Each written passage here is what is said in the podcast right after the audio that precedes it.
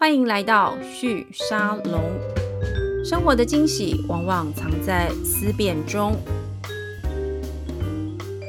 嗨，各位听众朋友们，大家好，欢迎光临旭沙龙，我是节目主持人张玉宁。今天的对谈来宾，我们邀请到是在呃网络新创圈或是网络科技圈，大家呃都蛮熟悉的一位朋友哦。我们邀请到的是阿物科技的创办人暨执行长林思吴 Mike 来到我们的现场。Mike，好久不见，好久不见，玉林。Hello，大家好，我是阿物的创办人 Mike。好，那如果今天听我的节目的朋友们，有人是在这个呃网络圈，或是你的工作是比较偏网络行销的，或是你本身就是个创业者，那我相信你应该蛮有机会可以呃听过阿物这个品牌，那可能有蛮高的机会，甚至在某一些场合也看过 Mike 的一些分享或是演讲哦。那今天我们跟 Mike 的录音呢是用远距的方式，不是因为疫情，是因为 Mike 大部分时间 其实是在嘉义。对，那呃，虽然蛮多人认识 Mike 的，也知道阿物科技在做的事情。那其实过去这应该是从一七年或一八年开始吧，其实阿物也开始有些比较大的动作往国际的市场发展。那呃，在这个过程，这个 Mike 其实都蛮常上媒体跟大家分享这个过程的。那今天为什么我还是要再请 Mike 来到我们的这个节目现场呢？有几个原因哦，一个是。呃，其实现在我们都还在疫情当中，那台湾其实算是比较后来才跟上。我说跟上好像听起来有点奇怪，就我们是比较晚才开始进入这个比较紧密的封城的阶段，所以大家是比较晚才感受到。但事实上，疫情在全球它造成一个蛮呃巨大的一个推力，是否这个各个公司他们的线上化跟数位转型？那这个其实在呃其他的节目我们之前也有聊过了。那这个事情其实我相信对阿物科技来说，应该是一个蛮大的。机会挑战也是一个很重要一个成长的机会。我想要请麦克来我们的节目，跟我们分享过去这一两年来，就是阿乌观察到的这样的一个现象。那当然也想要请这个麦克来跟我们分享去拓展国际市场的一些经验。这个是我觉得很多的创业者都非常非常有兴趣的。那首先我先请这个麦克先简单跟我们介绍一下阿乌现在的规模，跟你们现在在市场上的定位大概是走到什么样的一个位置，好吗？OK，好啊，谢谢玉林，然后呃，谢谢各位听众。那呃，阿五目前的这个规模来讲的话，我们在这个呃东京、嘉义、台北都设有公司，那规模大概在一百五十个人左右的规模。然后我们大概已经募呃完成四次的募资了。那呃，目前就是在呃主要锁定在行销科技的领域。那呃，什么样的地位呢？我们 是台湾这个行销行销科技领域的大概呃数一数二的呃领头羊。然后我们也是大概台湾 market 领域里面可以在国际市场站稳的，大概也是数一数二的公司这样子。大家那个听到这个麦克自己这样说。应该可以感觉到，而且不过我觉得这个是蛮真实的，因为其实，在 SEO 这个领域，阿物应该算是最早吧，很早很早就在台湾在这个领域上面投入。你最早是哪一年呢？二零零二是吗？呃，对，二零零二开始研究嘛，那真正开始把它变成呃服务化的话，大概是二零零六年。零六年，对。那大家知道那个手机手机问世也也也是在二零零七到二零零八左右，所以。你会不会做的有点太早买个最早的时候，真的有点太早了，所以一一直在。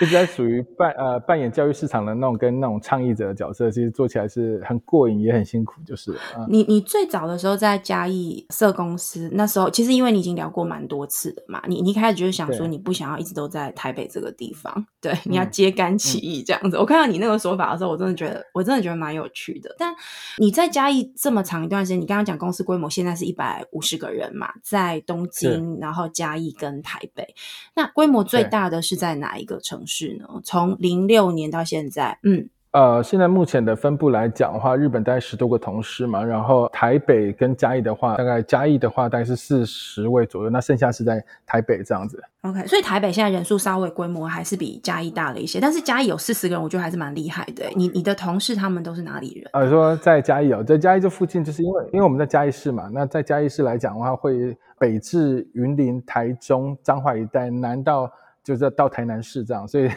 所以范围蛮宽的啊。中部以南都算了，对对对，都都可以都可以以嘉义为中心这样子。没错啊，没有，因为嘉义的地理位置刚好在台中跟高雄中间嘛，所以它等于可以两边吸收呃很好人才到嘉义来上班这样子。阿物现在的这个比例上面，呃，人数上你刚刚讲这样的人数，工程师大概占多少？工程师大概七成。到八成之间。所以的确是一个非常呃 pure 的一个软体公司。没错，没错。以体质来说，那这样子的做法，我我觉得在台湾做这个事情其实难度蛮高，而且你刚刚讲嘛，你很早就做，零六年就做，那时候手机都还没问世，也就是说，其实对于这种资料的搜寻，或是我们现在已经大家都觉得很熟悉的这个字 Martech，在那个时候，其实应该很多人根本不知道那是什么意思，也搞不清楚那是什么状况。而且我觉得最有趣的是，可能很多人大概就顶多就是一个部落格吧。然后有一些公司可能有设立自己的官网，上面的资讯其实也没有那么的多。但你在那么早的时候就设立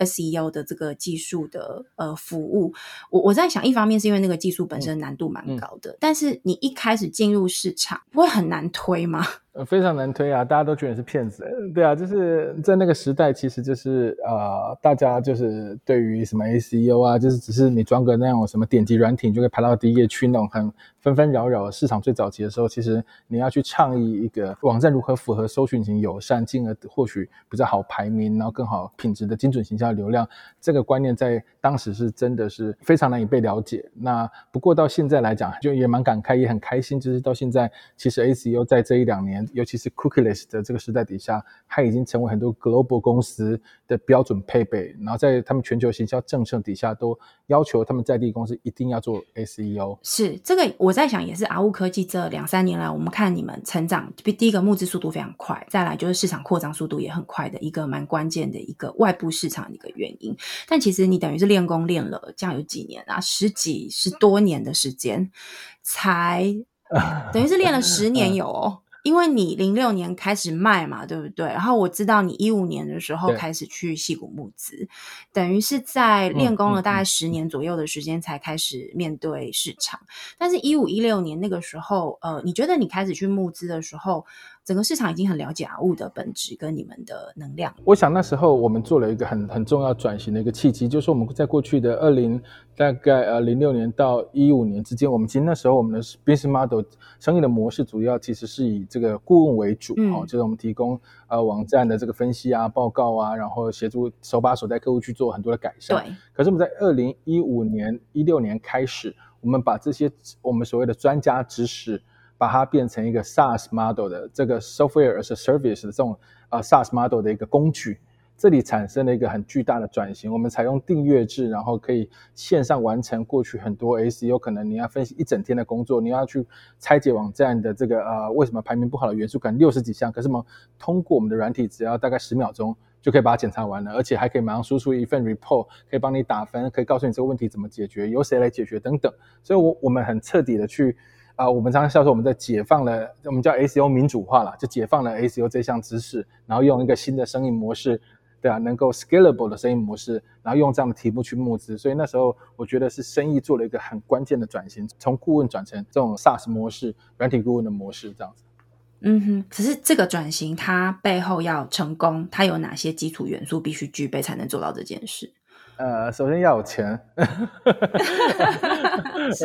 软体真的很烧钱。我那时候，我们那时候要做顾问做大概九年多，那那时候呃，我在 SEO 的这顾问的生意里面找到一个很适合的规模啊，比如说十来个人，然后挑什么样的客户，其实公司是非常赚钱的。所以那时候我们活得很好。可是当我们转向做软体的时候，把我过去所有累积的钱全都烧光光了，这样我才发现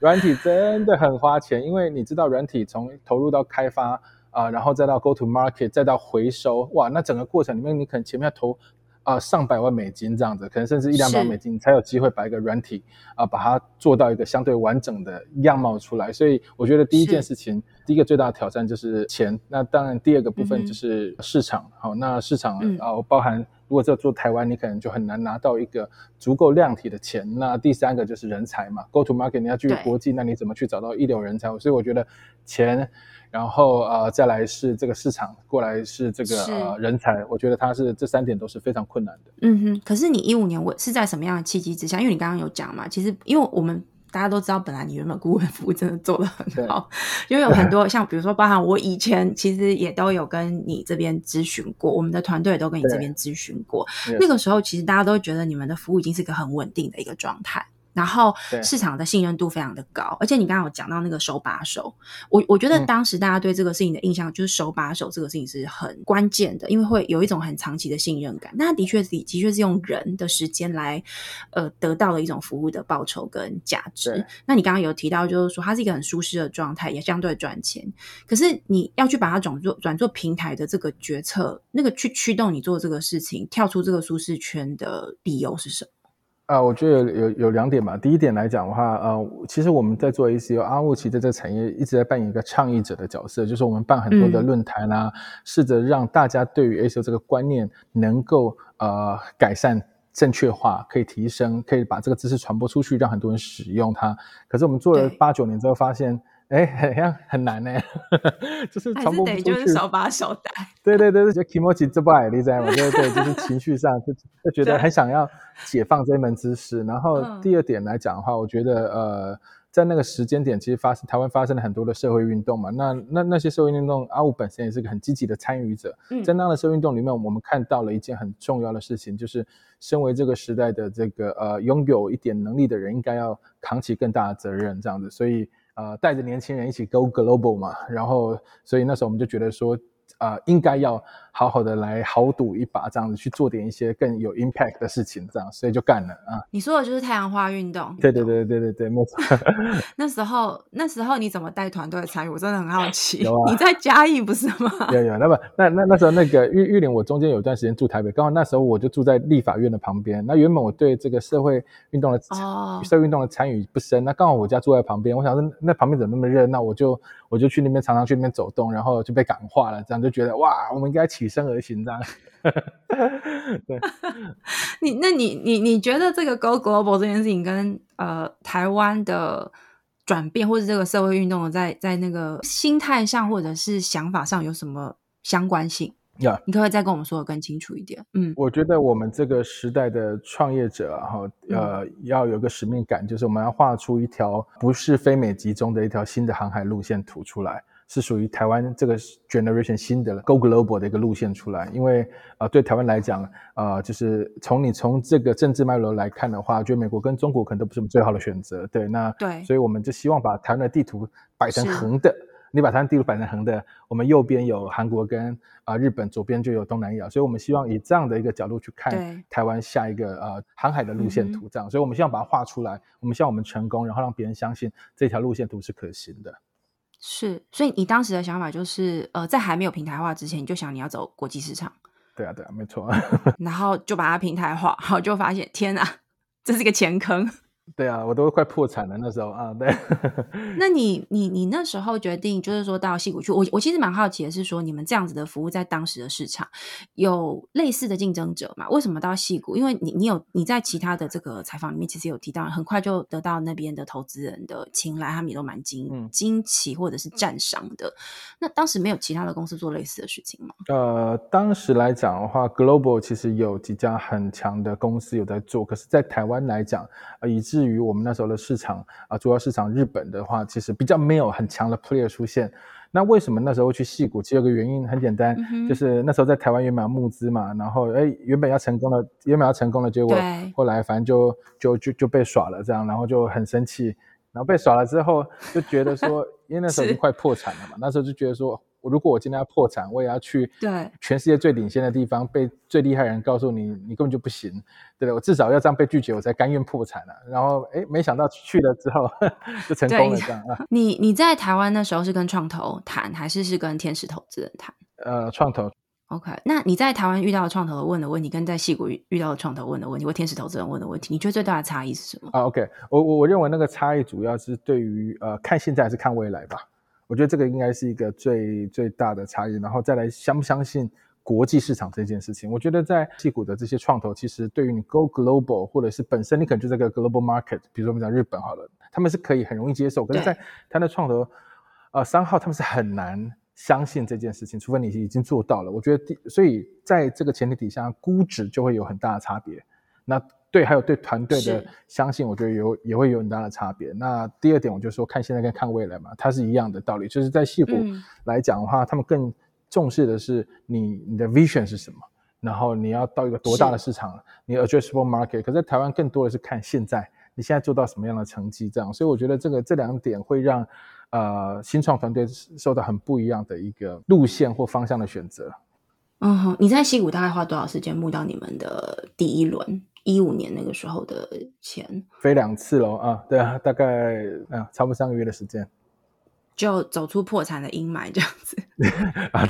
对对对对对，就是呃对啊，而且在在戏谷要拿到了所谓的天使轮拿到钱，跟在台湾拿到了所谓的种子轮到 A 轮是一样的啊，所以我就觉得哇，那是。很好啊。那那一次的募资，因为我知道那是一五年，然后接下来一六一七，你们其实持续的在推出新的服务，中间我其实也有看到你们有蛮多的 SaaS 上面的这些服务慢慢推出来，然后我自己也有去试用，我我都觉得蛮有趣的，然后。我最最有趣的是，你们的平台 SaaS 平台上会花很多时间告诉大家那是什么意思，就是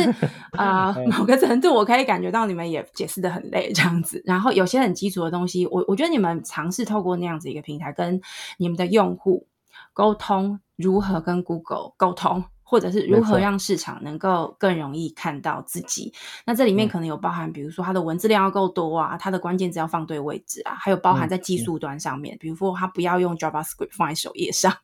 不然的话，那个 Google 搜寻引擎进来搜到一半，可能还是搜不到真正的东西。这样子，就类似像这些的，你你觉得你在平台化的这个设计上面或服务上面，你心中理想的这样子的一个 SaaS 服务的形式，特别是 for SEO 跟这个 Martech 这件事，你心中理想的一种使用者经验跟流程会是什么？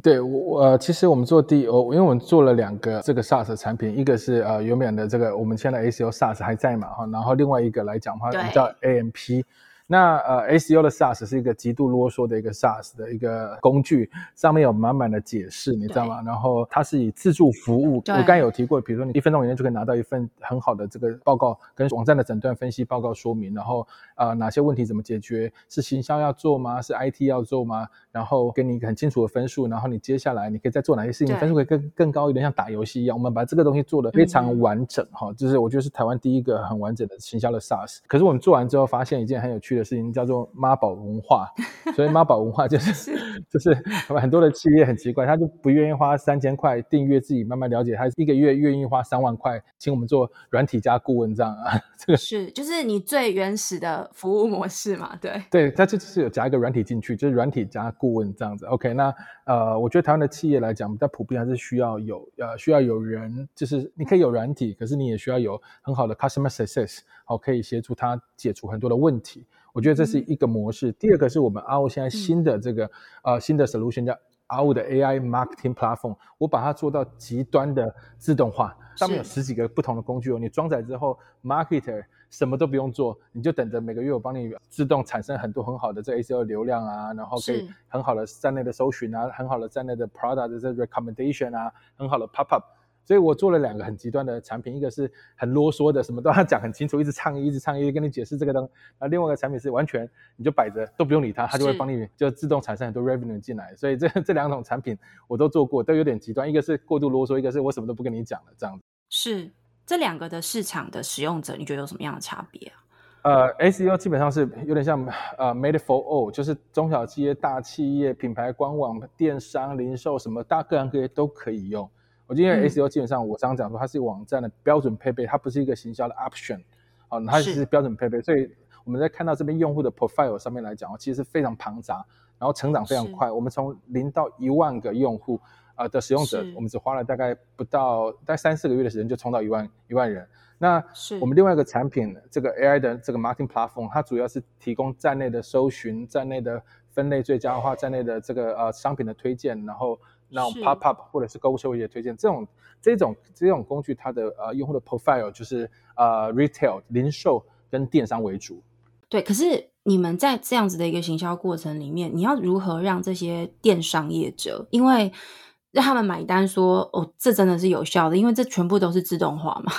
就你要如何让他们相信这真的有效，或是这个技术它的。本质做法可能是什么？原理上是怎么做到的？OK，那呃，因为我这里分两个两段，这一段可能会稍微硬一点哈。我先讲一下电商来讲，他为什么会用我们的这个产品？很简单，他的他会他会知道他的搜寻很烂，他会知道他的商品页的商品推荐很烂，可是亚马逊做的很好。对，OK，所以这个感受上来讲，他就会很清楚的知道说，OK，导入阿物之后，他可以去看一些已经导入阿物的人，他的搜寻提供很好的站内搜寻的体验，很好的商品推荐，很简单，你在看衣服的时候不会推荐你一台摩托车嘛？啊，这个是从感受上来看，从数据来看，导入阿物的这个 AMP 的这个呃企业来讲的话，它的净营收增加，我们叫 net revenue，呃，incremental revenue 这样子的的增加来讲的话，会十五到二十趴。换言之，如果你今天你的年营收是一一亿的电商，你导入阿物的这个 solution AMP 的话，你至少会增加一千五百万到两千万的净营收增加。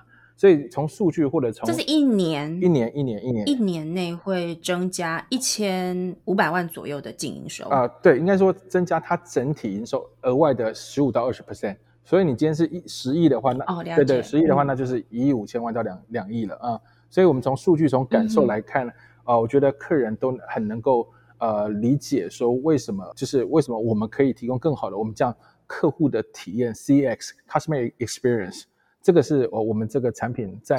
呃导入客户之后，他们可以很容易感受到的两个好处是什么？是，那他是怎么做到的？我蛮好奇的，因为他不需要任何人。对对对，在这里我可以聊一下，就我啊我基本上用了一个很特殊的切入角，就是目前大部分行销。呃，行 market 或者是我们讲行销自动化的工具，他们基本上都是用人的数据去提供很多个人化推荐或个人化搜寻、很多个人化体验的一个 solution 嘛。那阿五在这里其实做了一个很特别的，我们用从商品的理解，所以商品的理解，我举个例子来讲，嗯，呃，我这里稍稍微前情稍微做个提要，就是我们现在其实是在一个叫。Cookieless 的一个时代背景很简单，就是很多这种个人化未经个人化允许的呃未经允许的个人化追踪或资料交换，它就不再可行。简而言之，就是说，比如说你以前很容易在 A 网站看完啊看完车，你回到 Facebook 全部都是车的广告，这样的这样的追踪会越来越困难。哦，所以我们那时候就在思考说，我们如何不追踪使用者，可是又可以提供个人化的体验啊？我觉得这是一个很很很有趣的题目。那那时候我们就想到实体的店员。一个很好实体店员，如果要啊提供一个很好的这个商品推荐，他需要知道玉玉林你昨天跟谁约会，前天看了什么，大前天看了什么不需要哎，基本上不用嘛，对不对？它的依据来自什么？它来自于你进到商店之后，你进到我的店之后，我看你从货架上拿第一个商品、第二个商品，它大概就可以知道我店内剩下哪些商品是适合你。哦，有道理，蛮有道理。这个是一个很好的店员。对对对对对对。因为店店员看到的不是商品本身，而是看到商品背后的特征。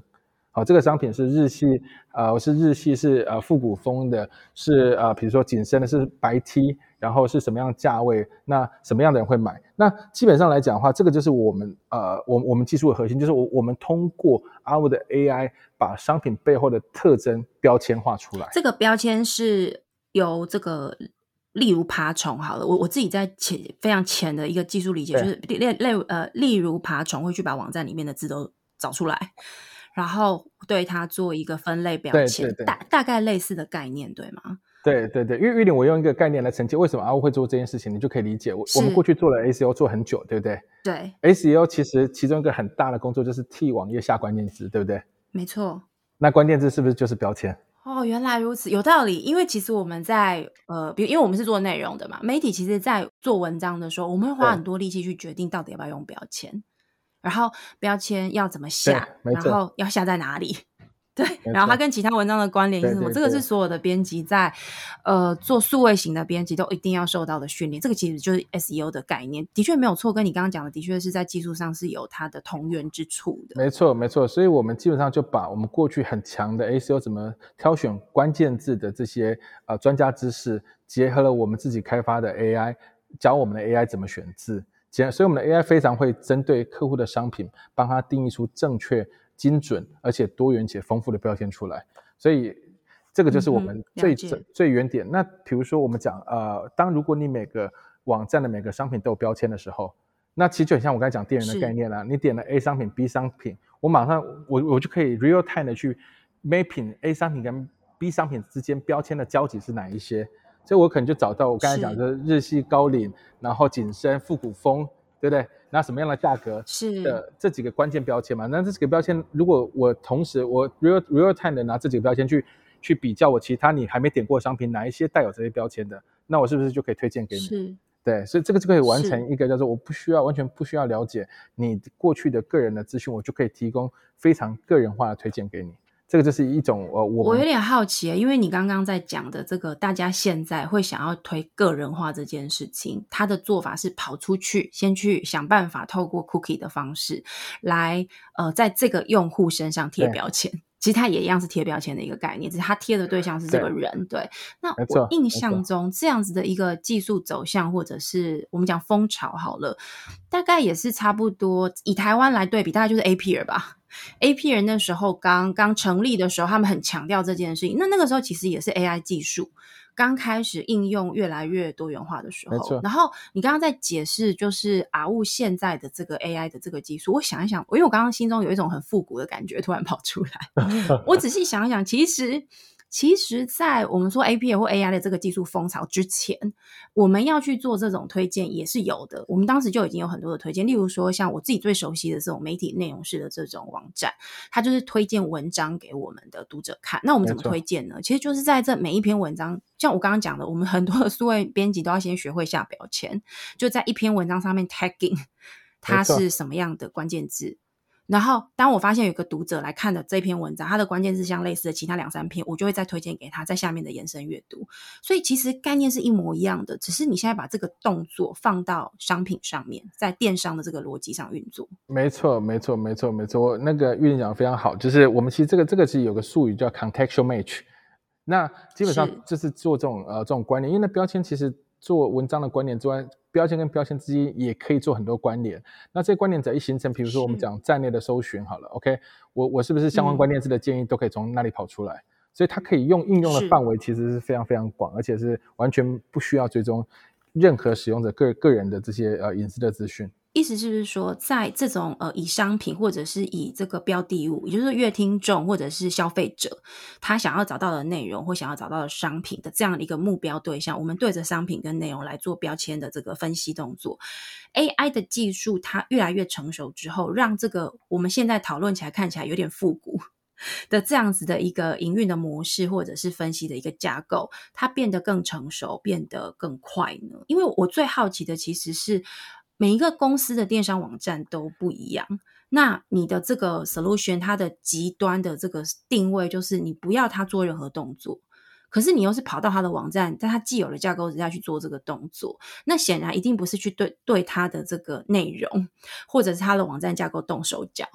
可能比较是在为内容的这些逻辑跟方式上面去去操作，所以 AI 的技术跟这样子一个极端的角色的定位，呃。它的彼此的关联性是什么？嗯，基本上客人如果呃跟我们合作的话，基本上他会先把他的这个所谓的 data fee 给我们，我们叫 product fee，其实就是就是它的内容嘛，就是它商品的内容给我们嘛。那我们基本上真的商品内容贴标之后，我们再通过这个 API 的模式会嫁接，就等于它站内的这些搜寻，它会切站内的一些版位给我们，包含站内的搜寻引擎、站内商品推荐，然后我们再把这些内容吐回去给他。所以基本上来讲的话，呃，我自己我们自己在看我们的客户。呃，基本上是跟我们会有这样的一个互动，就是呃资料的一个传输跟交换。那通常他们在导入的时间大概就是两周到一个月的时间，我们就可以把它整个网站的这标签都贴完，然后让它的商品贴完之后，还可以做很多商品的呃标签之间的关联、搜寻关键字的关联等等，它就会是装上一个重武器这样子。对，那个重武器可能只有过去在亚马逊可能才有的东西这样。是，那我可以问一下定价是怎么定出来的吗？因为你刚刚有讲嘛，它其实是 营收会增加百分之十以上，就差不多在这个范围区间左右。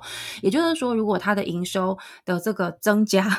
的额度不足以付付给你们的这个这个订阅的费用或者是服务费的话，对他而言，他其实就是一个不不划算的生意。所以这个会有规模上的差异吗？啊，这个会，这个会。其实就是说，呃，我我先来来从成本的角度来分享一下。就是成本来讲的话，像我们这类型的服务，主要的成本是发生在所谓的 API request，就是说很简很简单，就是你比如说你到商品页，那下面会有我们商品推荐的区块。所以你一个 user 一旦到商品页的时候，我们就会吐一次推荐结果给他嘛，所以这个中间就会产生成本。是对，那所以我们基本上我们会以它的呃这个呃流量啊，这是它的使用量来讲，会会来做一个定价的一个基准。好，那第二个来讲的话，那的确目前那个玉林，我我们目前我们的策抓市场的策略是先抓中大型的为主，所以它就会有一个起价，我们至少现在的起价是。呃五万块。那当然最近我们可能在考虑说要推稍微再便宜一点三万块的方案。所以你看五万块等于是一年至少要六十万嘛，对不对？那六十万来讲，你用 R R O A S 十来讲，至少我们要产生六百万的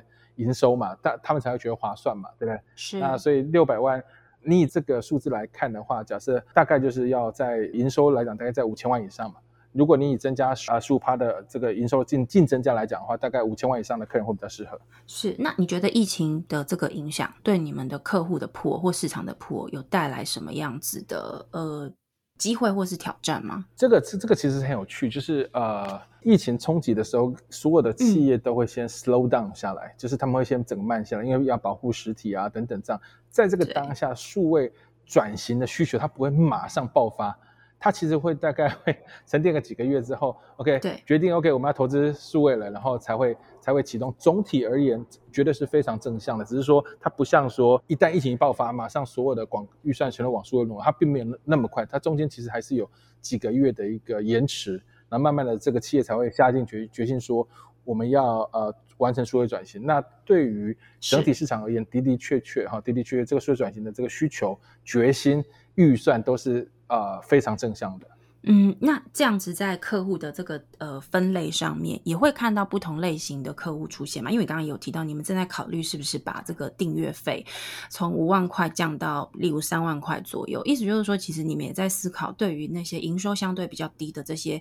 企业，是不是也要纳入这个市场的服务的范畴？这个思考大概是怎么样？哦，这个思考是因为我们大客户大概在未来的八到十个月就会会被我们打完了，这样。做完了。对对对对，是因为这样，因为跑。生意 生意太好，没有，就是速度比较快一点，这样子啊，对，所以就得就得要往下个 tier 打了嘛，对，是，所以呃，以市场来说，因为台湾大家都会觉得是前碟市场，这个有一点回应到前面我们在聊的，就是说，当你在台湾寻找投资投资的资源的时候，投资人他会比较。不敢看 global，那只要他不敢看 global，在台湾这样的一个有限的市场的呃规模底下，他自然而然能够看到的可能性就会比较低。所以，如果我们从市场布局回头来看，呃，一六年你们开始推这样子的一个产品，也开始募资，那呃，现在相对比较成熟的这种自动化的 AI 的产品的。呃，就是提出看起来市场的推展，呃，速度也是相对成功的。所以在国际市场的布局上面，你们目前的规划是什么？你刚刚有提到把台湾就是转一个九十度看，把它放横的。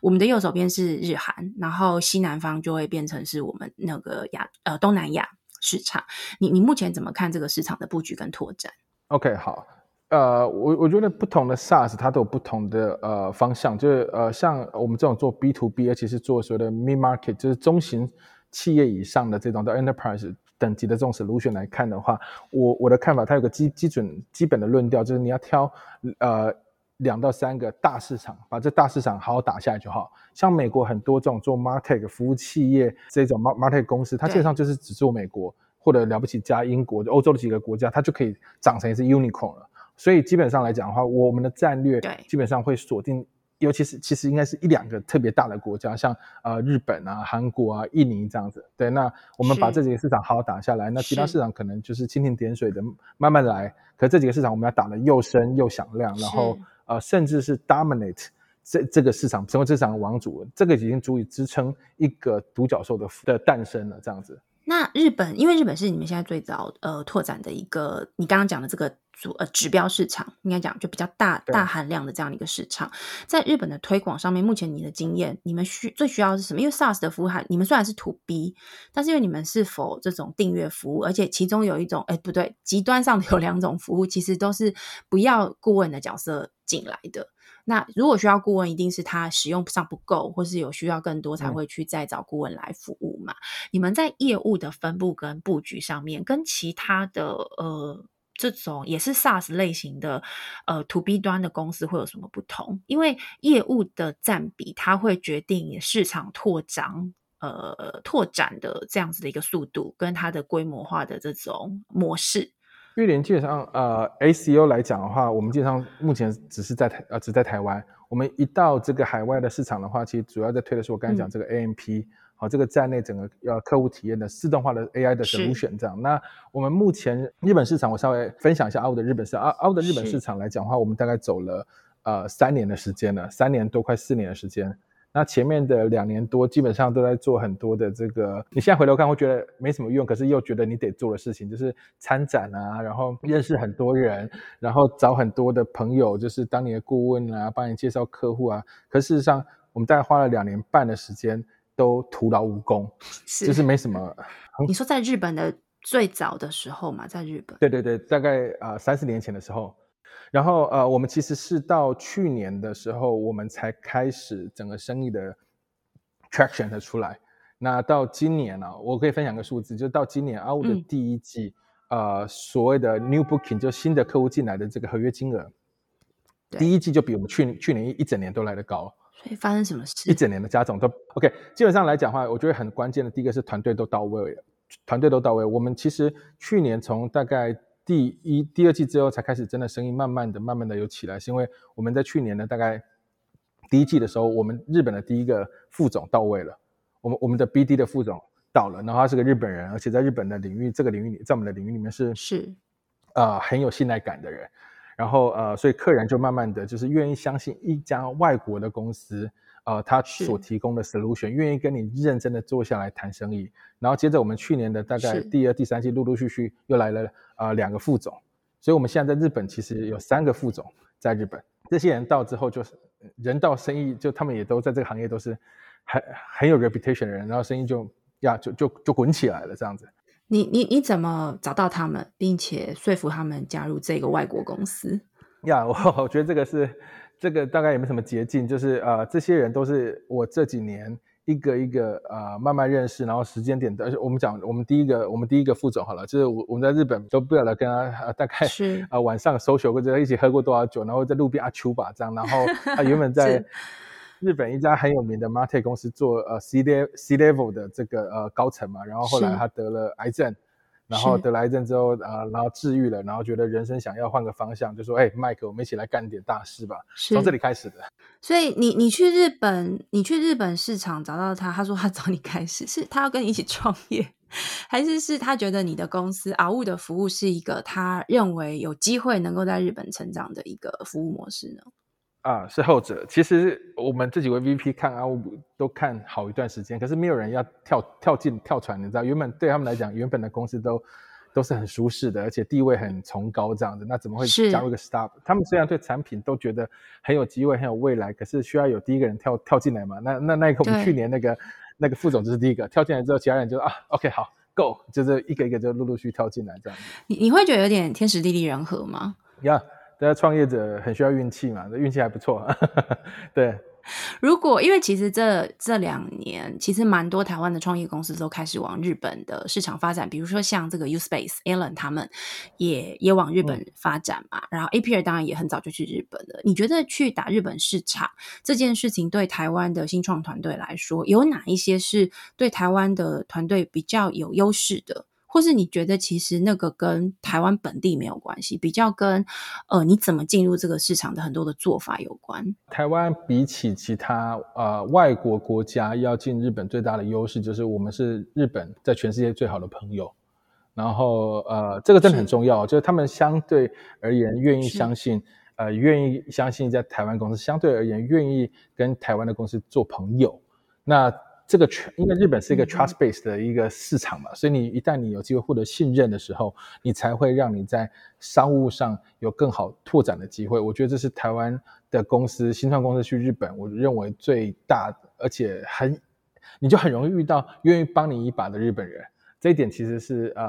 比较友比较友善。亲，呃，比较亲切，可以这样对对，而且台日之间的这个商务 business 的关系其实是千丝万缕的，所以你相对容易找到人帮你介绍人，帮你介绍人，就是你容易动起来。可是，呃，日本市场来讲的话，它另外一个很大的特色就是，我觉得新创的时间感在日本可能要重新 set up 一下，因为我我们常常会觉得说啊，我们进一个市场，我们就要冲要快，可是我觉得日本市场你没有花两到三年很积极的去投入跟布局。其实根本走不出一个局来，我认为这是非常困难的事情。那个积极的投入跟布局要做的事情，大概会是什么？你就是要不断的去认识朋友，不断不断的去 social，不断的去四处敲门，不断的去认识朋友的理由，是因为你因为你看那个玉林，我们现在的几个 VP，他他们都跟我们认识，都跟我认识很久。我们现在最近才来到第四个 VP，这四个人都是我过去的两三年啊，好不容易就是这这是都是认识的朋友或朋友的朋友，那他们也都认识阿五，他们都观察阿五两三年，就他就需要一个这种时间点，你才有机会一次把你的能量集中在，就是你要成长的动能才有机会一段一段的一次一次一次把它衔接下去，不然你根本就你不然你突然你要去找找人，你怎么找？你找黑亨等你找来的人，其实。在日本，我们不能讲忠诚，就是都都是非常短暂的关系而已。所以我觉得日本，如果你真的要走长远，我觉得这是很这个是很重要的投入啊。是那日本市场，因为你刚刚有提到，你们现在其实阿乌科技的总公司其实现在是设立在日本。那接下来的上市计划大概是怎么样规划的呢？对，不过上市计划那时间点都不能讲，你知道吗？不过就是 对，不过你心中总是有一个有一个盼望，我想，嗯。呃，我我我我我觉得讲一个更实际，就是说目前呃，我先回稍微再 recap 一下，阿雾现在境况是在日本已经将近五十家的企业客户哦，而且很多日本是很知名的这些零售其实都已经变成阿雾的客户了，像徐妈木啦、就是梦乐等等这样子很多，所以我们自己的目标是呃，日本的营收可以在两到三年内成为集团最主超过五十趴以上的这个营收的贡献的市场。所以这目前看起来是蛮有希望的，这样子啊。那这个目标也会是能否在日本顺利上市的一个关键、一个关卡、一个一个 milestone，应该这样讲，一个里程碑。没错，是。所以呃，它可能不是那种一两年内。因为你知道有一些有一些新创公司，它在这个上市计划上面，他们会比较明确的提出来说，我希望我两年内可以做到什么样子的事情。不过你刚刚这个回复比较像是从营收跟整个公司在这个市场它站稳脚步的这个体制是否能够稳稳的这个发生，来作为你目前呃在日本市场上面推动的一个目标。没错，而且很值得啊！日本市场长长久久的嘛，就是你你有多难进去，别人也也要也会承受一样的痛苦。对对，那你已经比较早站进去了。那你刚刚有提。提到的韩国跟印尼市场，韩国跟印尼的话，就是呃，就是我们二三二四年陆陆续续会啊，会开始去拓展的市场，这样子。是你你现在回想一下，就是那个太阳花运动的时候，心中带着一股呃，要让台湾走向国际市场的这样的一个心情，然后走到现在，你有感觉到后悔吗？因为我不确定你当时，我想要我想要跟你聊的是说，你那时候要做这样子一个比较大的一个转折的一个决定。呃，走出这个舒适圈，然后现在要呃，Go Global 就要跟很多的投资人沟通，你要去说服你的市场，你的团队会不断的精进，然后你必须要维持这个团队不断的。成长跟扩张，我觉得这个对很多的经营者来说，只要走过这一条路，都知道那是一个呃每天都要从头开始，每天都要呃再一步往前的那样子的一个紧迫感哦。这个跟你原本的预期是一致的吗？没有，其实没有想过哎，没有想过会那么痛苦。新创公司就是这样嘛，一直成长成长，然后又是成长的，非常的 bloody。我坦率讲是非常的，我觉得新创。呃，这种这种非呃物理性的成长哈，这种指数型上其实是巨大的痛苦跟很多很残酷的事情会发生的一个结果，这样那。那这个的确真的是不容易，这样子。嗯，你你遇过最残酷的事是什么？呃，就很多，你为了成长，你成呃你等不了很多伙伴的成长嘛，因为你你必须是用跳的嘛。是。那那你比如说你伙伴可能他没办法马上面临从管一个人变管三十个人的这种责任呢，他就可能会铩羽而归，这样子中途就会下船。其实很很多人，然后董事会啊，很多你只要没达到目标，哇，天哪，那简直是 像地狱一样之类的，就是很多这种这种很。我觉得很 bloody 的过程。不过，你回想起你承受的这一些，你比起很多过去在台湾民主的历史上面付出过的这些伙呃前辈们，我们在做的事其实也真的很少，也很不能说微不足道，可是他也就是这样子而已。对啊，嗯。哎，我很少听到创业家、软体创业家把自己在做的事情跟那个民主革命的这样子的一个过程放在一起比喻。你内心是怎么真的这样想？那个创业的路程要？达到的目标，对啊，因为这个就是要推动这个国家的前进嘛。那替台湾未来的这个呃，你期理想中的国家尽一份心力，那那当然就会有当的连接，因为他们过去也是为了台湾的这个理想的国家去做他们的努力，去做很多的牺牲嘛。所以，但他他是可可可被对比的啊，因为你们愿景是一样的。那你心中理想的台湾，它作为一个国家，你觉得它的呃样子最最理想的状态是什么？我们也一样可以啊，紧紧拥抱着我们啊，很坚持的民主跟自由。然后他它是多元且平等的国家。那我们还可以因为软体产业的这个前进，帮我们把能源的炸弹给解除掉。希望是这样子。能源的炸弹是呀呀呀呀呀！因为软体是低耗能嘛，对，然后呃高获益的产业嘛，对啊。那能源的炸弹，我我我想那个玉林应该有在脉络里面，能源的炸弹是是指这些核能的没有错课题嘛，然后还有南北的议题嘛，然后还有劳劳资平权的问题嘛，对啊。那这些都是软体产业很好的可以带来的改变，嗯。所以对于阿雾来说，呃，你在做 SEO，然后到现在做这样子的一种呃 AI 的，而且是在这个 cookless 这个条件或者是威胁之下的一个新的呃服务的模式，在概念上面都的确是要去让这个社会或是里面在活着的人们用更好的方式来找到自己活着的方法。那你自己觉得你舒适吗？你觉得你现在是很舒适的吗？呃，没想过舒适这个问题。对 对对对对，人人不是应该在痛苦中成长吗？对对对。嗯那你你之前公司已经很赚钱了，这个这个那个时候不是最舒适嘛？你不会想要回到那个时候？就我觉得时代的责任这件事可能可能更重要吧。啊，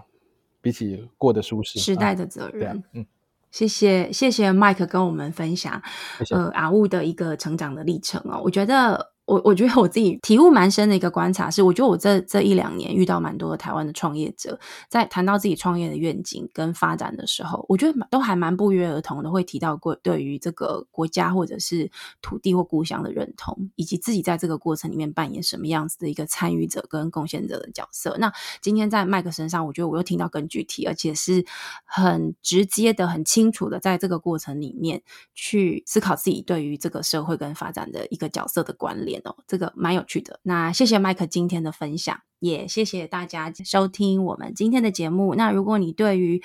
呃我们今天节目里面谈的这个 SEO，或者是说 AI 的技术，它在在于这个 MarTech 或精准呃这个推荐的这样子的一个新的趋势，有任何兴趣的话呢，欢迎都可以到我们的这个媒体网站《叙事报》上面去看相关的报道哦。我们接下来会持续关心这样子的一个题目。那如果喜欢我们的节目的话，就麻烦按下追踪。那呃，接下来这个小铃铛如果按下去，它就会通知你我们有新的节目上线了。那谢谢大家今天的时间，也谢谢麦克，大家拜拜拜拜。